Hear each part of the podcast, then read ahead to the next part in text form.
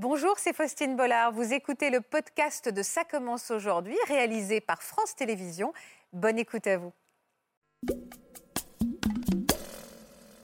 Bonjour Karine. Bonjour.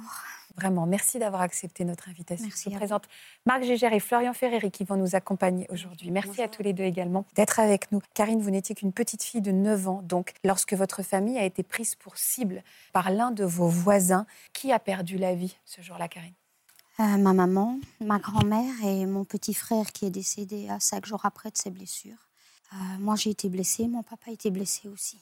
Ce que vous allez nous raconter, encore une fois, je dis, est inimaginable. Le drame a eu lieu donc en 1984, près de Liège, en Belgique. Tout votre quartier, tout le pays d'ailleurs, avait été euh, secoué par ce coup de folie de ce voisin. Les journalistes avaient même parlé de, de démence.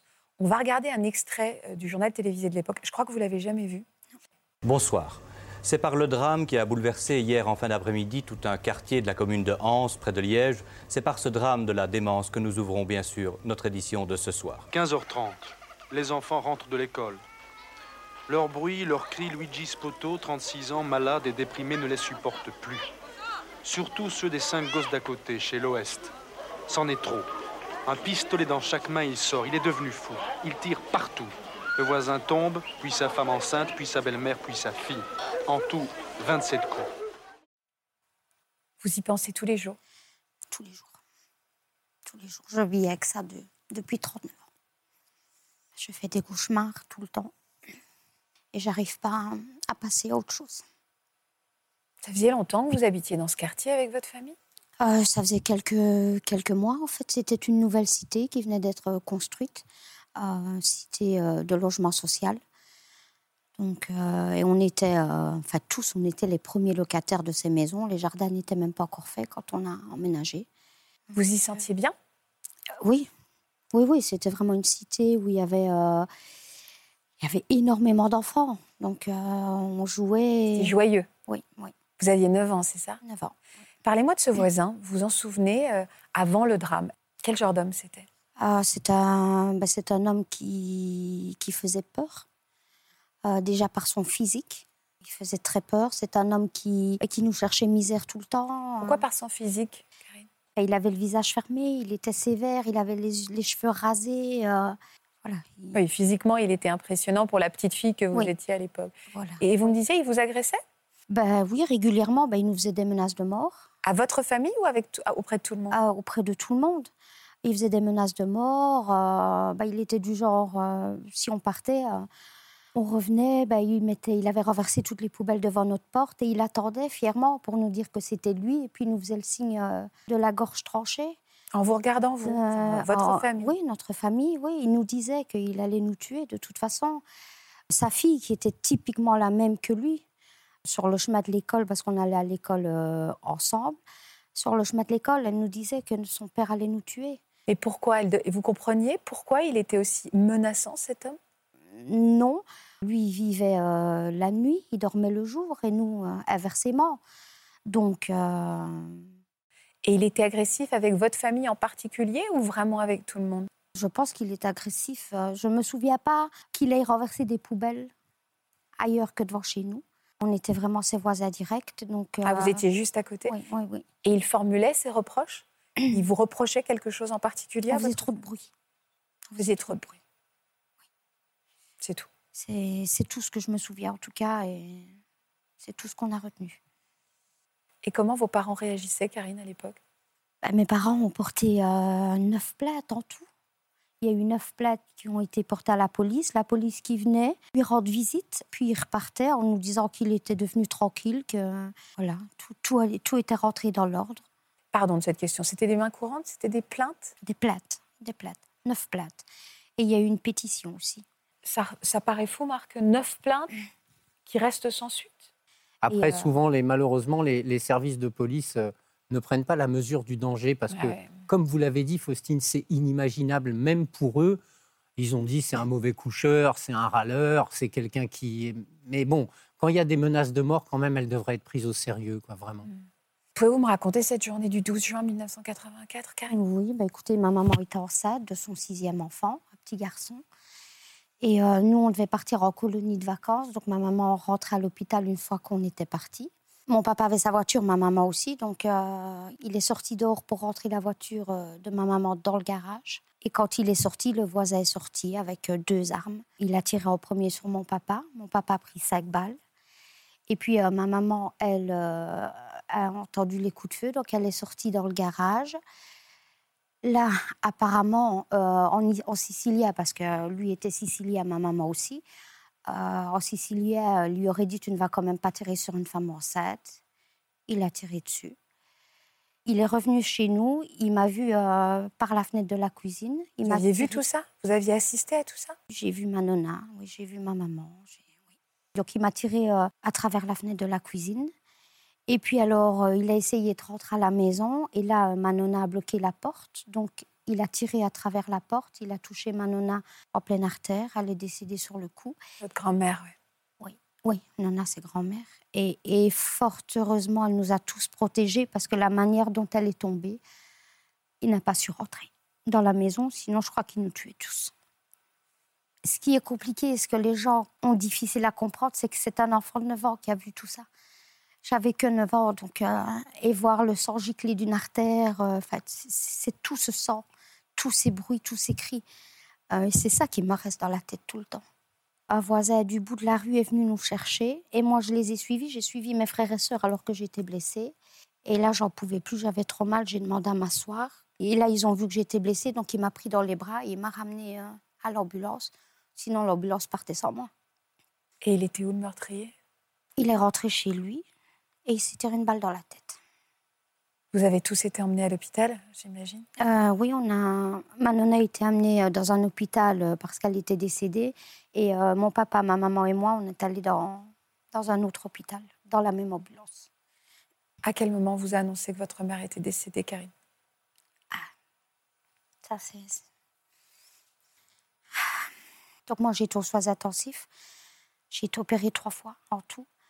Dès que mon papa a pu se mettre en chaise, on l'a descendu tout près de moi. Et euh, bah, il avait une chaîne avec l'alliance. Et euh, je lui ai demandé ce qu'il faisait avec l'alliance de, maman. Et là, il m'a dit, tu sais, euh, maman, là, les doigts gonflés avec la grossesse. Et je lui ai dit, pourquoi tu mens, maman, elle est morte. J'ai tout senti, en fait. Qu'est-ce que vous, êtes rentré chez vous après ce drame? Vous avez dû vivre dans cette maison après ce drame? Vous n'avez pas voulu déménager le plus vite possible? Bah, ça a été compliqué parce que. Fallait les moyens. parce que déjà. mon père était blessé, donc euh, il a été en arrêt de travail, parce que les comptes de mes parents ont été bloqués, comme à chaque fois qu'il y a un décès de toute façon. Donc euh, ça a été très très compliqué. Et en 1984, j'ai connu euh, la faille et le froid, vraiment. Donc je pense que mon père a, a fait ce qu'il a pu déjà pour nous garder parce qu'on voulait nous placer. Euh, est dans un état épouvantable, votre père, euh, psychologiquement. On va revenir sur, ce, sur ces images effroyables dans la tête d'une petite fille de 9 ans qui continue à hanter euh, Karine. J'ai plusieurs questions, Florian. Est-ce qu'un état de sidération est le même pour une adulte que pour une petite fille de 9 ans? Alors, l'état de sidération, c'est ce qui arrive après, comme ça, un événement traumatique, est très variable d'une personne à une autre. Donc, on peut avoir des situations dans lesquelles l'enfant et l'adulte ont les mêmes réactions et des situations complètement opposées. C'est-à-dire un, adulte qui va complètement se désorganiser, se déréaliser, c'est-à-dire plus savoir qui il est, où il est, et l'enfant qui reste euh, d'allure adaptée. Donc on peut tout voir, et un enfant peut tout à fait être capable de mémoriser une scène et de la, de la narrer après. La scène en elle-même, le, euh, les motivations sont tellement incompréhensibles, on parle de coup de folie dans, le langage courant, que déjà ça, c'est difficile à accepter puisqu'il n'y a pas d'explication. Et quand on rajoute euh, des choses qu'on n'arrive pas à entendre, euh, ou à comprendre, on ne peut pas se faire une histoire cohérente du récit et un sentiment un peu linéaire et l'intégrer à sa propre vie. Et le risque, c'est qu'on soit dans le traumatisme euh, de façon chronique. C'est-à-dire que chaque indice nous le rappelle, chaque autre histoire nous rappelle ces événements et qu'on ait du mal à progresser soi-même. C'est le cas, Karine? Oui. Déjà, euh, déjà, pour moi, le coup de folie, c'est faux. Quelqu'un qui menace sans arrêt, qui nous fait des menaces de mort, pour moi, ce n'est pas un coup de folie. C'est pas de la démence. C'est non, non. Pour vous, c'était quelle méditation de toute façon. Karine, vous avez certainement raison. Le coup de folie, c'est le langage commun, c'est-à-dire que ça fait pas de sens de faire ça et c'est complètement euh, aberrant. Mais si on devait mettre sur un registre psychiatrique, s'il avait été expertisé, il n'aurait probablement pas été euh, diagnostiqué fou, puisqu'on voit bien que c'est un processus euh, compliqué, d'emprise, un peu de perversion, de, de caïd. Et ça, c'est plutôt de la personnalité. Il aurait été accessible à une sanction pénale euh, sans aucun doute. Et il n'y a pas un moyen, Marc, de, dire, de voir à un moment son statut de victime reconnu, de se tourner vers, vers l'État, vers, euh, au moins pour qu'il y ait un procès, quelque chose, des choses qui soient dites. Ah, il y a eu un procès. Il y a eu un procès parce que mon papa a porté plainte contre l'État belge ah, et contre la commune d'Anse. Donc ça, ça a été jusqu'en cassation et on a perdu on a perdu parce que, soi-disant, on n'aurait pas prouvé la violence de cet homme avant. Effectivement, engager la responsabilité de l'État pour faute lourde quand il y a eu neuf plaintes préalables et que rien n'a été fait, il me semble que la violence, compte tenu des plaintes qui avaient été déposées, était suffisamment démontrée. Maintenant, en Belgique comme en France, comme partout ailleurs, quand on se bat contre l'État, c'est extraordinairement bah, les loups ne se mangent pas entre eux, bien évidemment. D'obtenir gain de cause, ça, ça c'est certain. Après, en France, il y a un moyen très détourné, euh, c'est de saisir ce qu'on appelle, nous, la commission d'indemnisation des victimes d'infraction, c'est-à-dire solliciter l'indemnisation des préjudices subis du fait du drame. Même lorsque la personne est décédée, on peut y arriver. Alors c'est un moyen très détourné de finalement obtenir euh, l'état qui est le vôtre, c'est-à-dire qu'une justice reconnaisse que vous avez été victime de cet homme. Après, l'indemnisation importe peu, mais au moins, il y aurait eu ce principe d'indemnisation. Je ne suis pas certain qu'en Belgique, je, je, pense que la loi est passée en 85, en fait, pour l'indemnisation. Ah oui, juste après. On sent à quel point, quand on est à côté de vous, Karine, à quel point vous êtes encore euh, pleine de colère, vraiment. Oui, combien de temps 30, 39, euh, ans, bien sûr. 39 ans plus tard, à quel point cette colère vous, vous, vous anime euh, encore et encore une fois, certainement freine, j'allais dire, la, cicatrisation émotionnelle. Bah, la, colère, c'est un moteur, c'est-à-dire que ça nous permet d'agir, d'avoir plus d'énergie qu'on pensait en avoir, ça, permet d'être en mode un peu combat et, euh, c'est très utile dans un premier temps, mais dans un second temps, surtout quand l'aspect euh, judiciaire est en train de, de, se fermer petit à petit, là, cette colère, elle devient plus problématique parce qu'elle elle peut être un peu destructrice. C'est-à-dire, elle empêche euh, d'être serein, de vivre sereinement, de refaire confiance dans les autres, de construire une cellule familiale stable parce qu'on n'est pas, on pas en sécurité avec soi-même et avec les autres. C'est là où la question de la colère et de la gestion des émotions se pose, c'est qu'il faut réussir à canaliser ça d'une façon ou d'une autre pour que ça soit moins destructeur. Et c'est très difficile. Comment la famille s'en est sortie? Comment les choses ont, évolué pour votre père, pour votre famille? Écoutez, moi, mon père, il a rencontré, un an après, il a rencontré euh, une femme qu'il a épousée.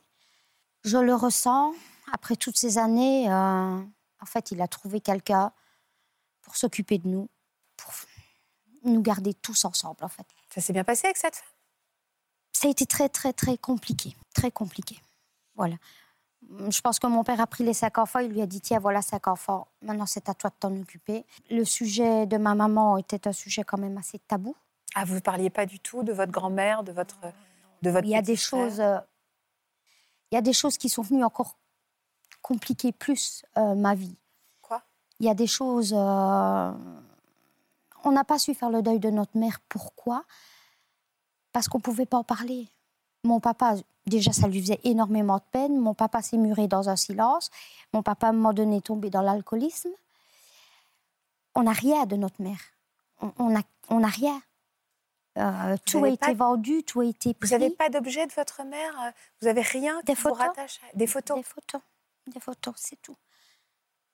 Vous avez des difficultés encore il est, il est toujours en, vie? Mon papa est décédé il y a deux ans. Ça a été dur, vos relations, du fait que lui, bah, il a fait ce qu'il pouvait hein est-ce que ça a compliqué votre relation, le fait qu'il y ait eu cette femme qui soit arrivée très tôt, ces objets euh, qui ont été un peu, qui sont, qui sont sortis trop vite de vos vies?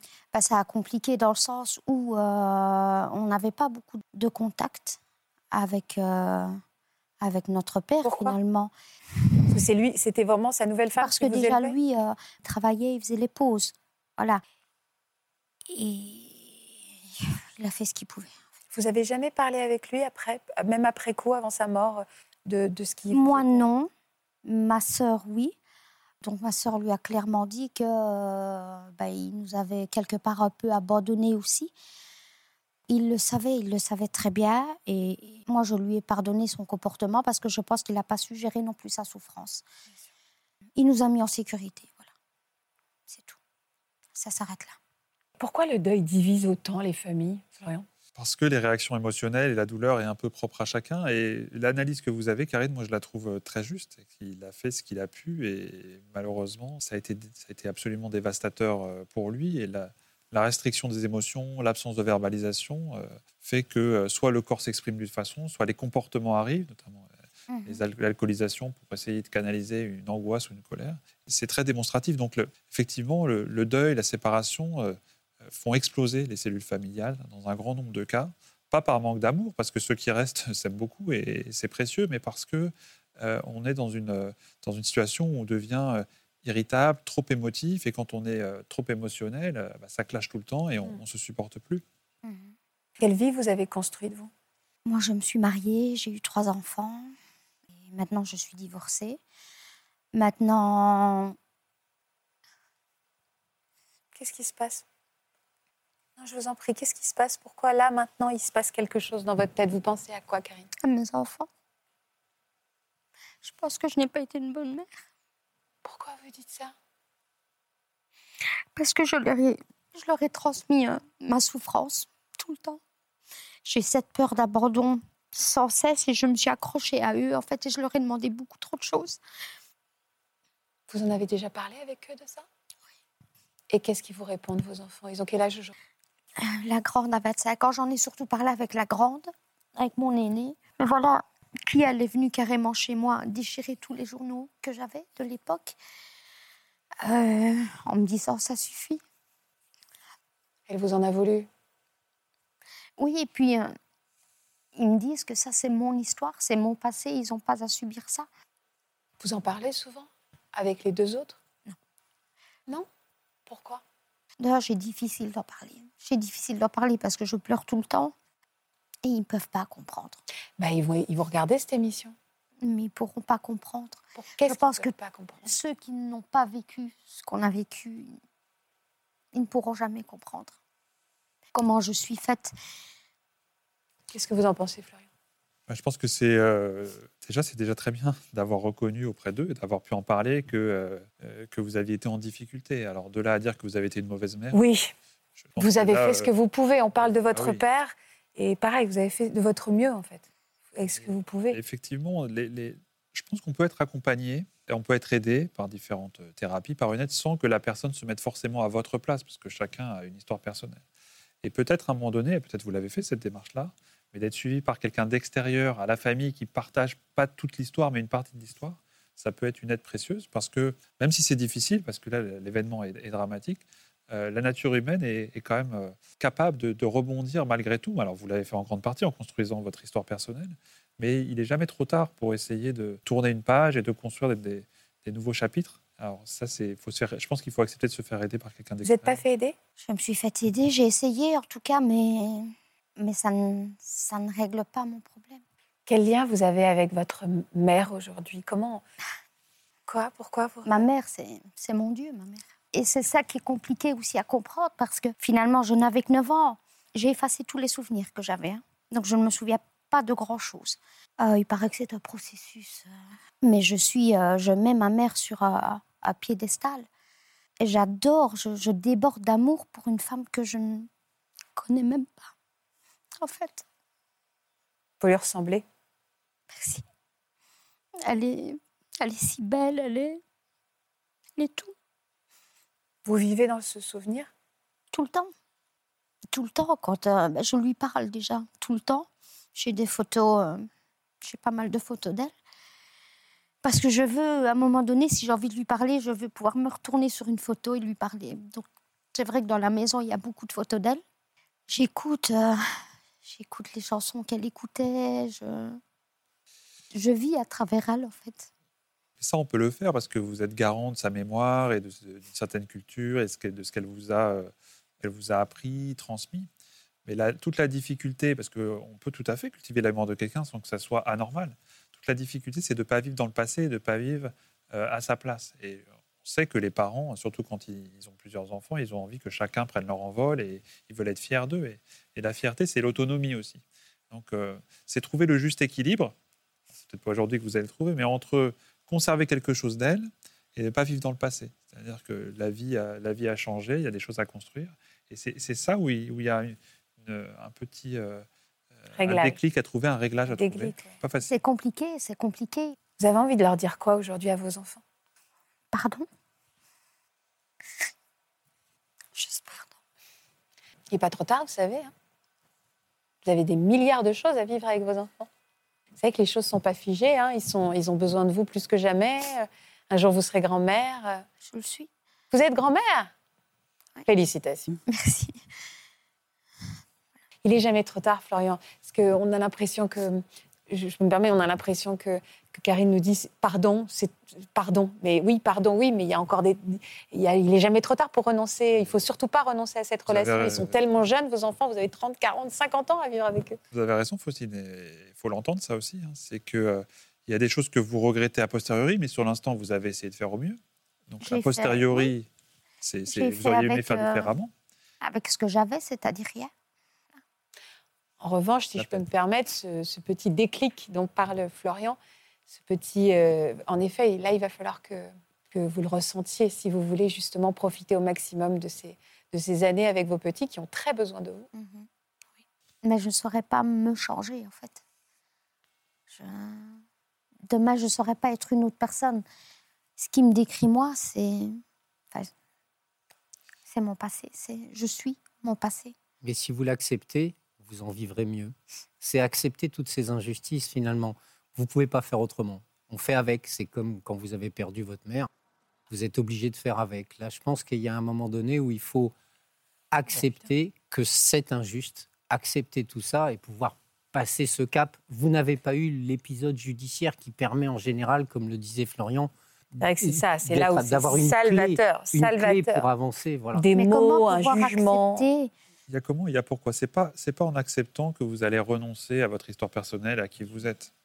Des fois, la crainte, c'est ça aussi, c'est la peur d'oublier, d'être légère. C'est Et, c'est certain, et- oui. et là, l'i- l'idée, c'est pas d'oublier, c'est de, s'adapter, de, de vivre avec. C'est, Je ne veux que des pas- mots qu'on dit, c'est pas facile. hein. Enfin, je sais pas. Je ne pense pas être folle, mais je ne veux pas abandonner ma maman. Mais oui, c'est exactement ça. Mais c'est pas en acceptant que vous l'abandonnez. C'est juste parce que vous devez aussi vivre. Florian? Oui, on est sur beaucoup ce qu'un ce qu'un parent attend de ses enfants. Ce qu'un parent attend, c'est qu'il soit euh, en sécurité, autonome, euh, qu'il construise quelque chose. Il n'attend pas à ce que vous restiez euh, la petite fille que vous étiez à l'époque. Donc, euh, votre maman, elle attendrait qu'une chose, c'est que vous soyez légère, heureuse au quotidien. Et elle sera probablement... C'est pas l'oublier. pas parler à que- sa place, mais c'est pas l'oublier que de pas au- l'oublier que d'avancer. Ça fait partie de votre histoire familiale, mais Oui. c'est pas toute votre histoire familiale. Et ça fait du bien, pardon, de se sentir moins seul, de quelqu'un qui, qui, qui comprend ce qu'on a vécu, Bien en tout cas ses émotions folles. Bien sûr, oui, parce que je me retrouve quand elle parlait de sécurité, de se renfermer, mais moi je le vis toujours actuellement. Je ne me sens bien que quand je suis chez moi, toute seule, la porte ferme à double tour. Ah oui, c'est ça, on n'a pas abordé ça. Évidemment, le danger Et- vient chez vous. Oui, quoi. et même, euh, même après euh, bah voilà, une hospitalisation, je sais que je ne vais pas bien. D'office, je vais me renfermer, je ne veux pas qu'on me parle, j'ai besoin d'être seule avec moi-même. Et vous êtes aussi dans une hypervigilance permanente. Oui. Ah oui.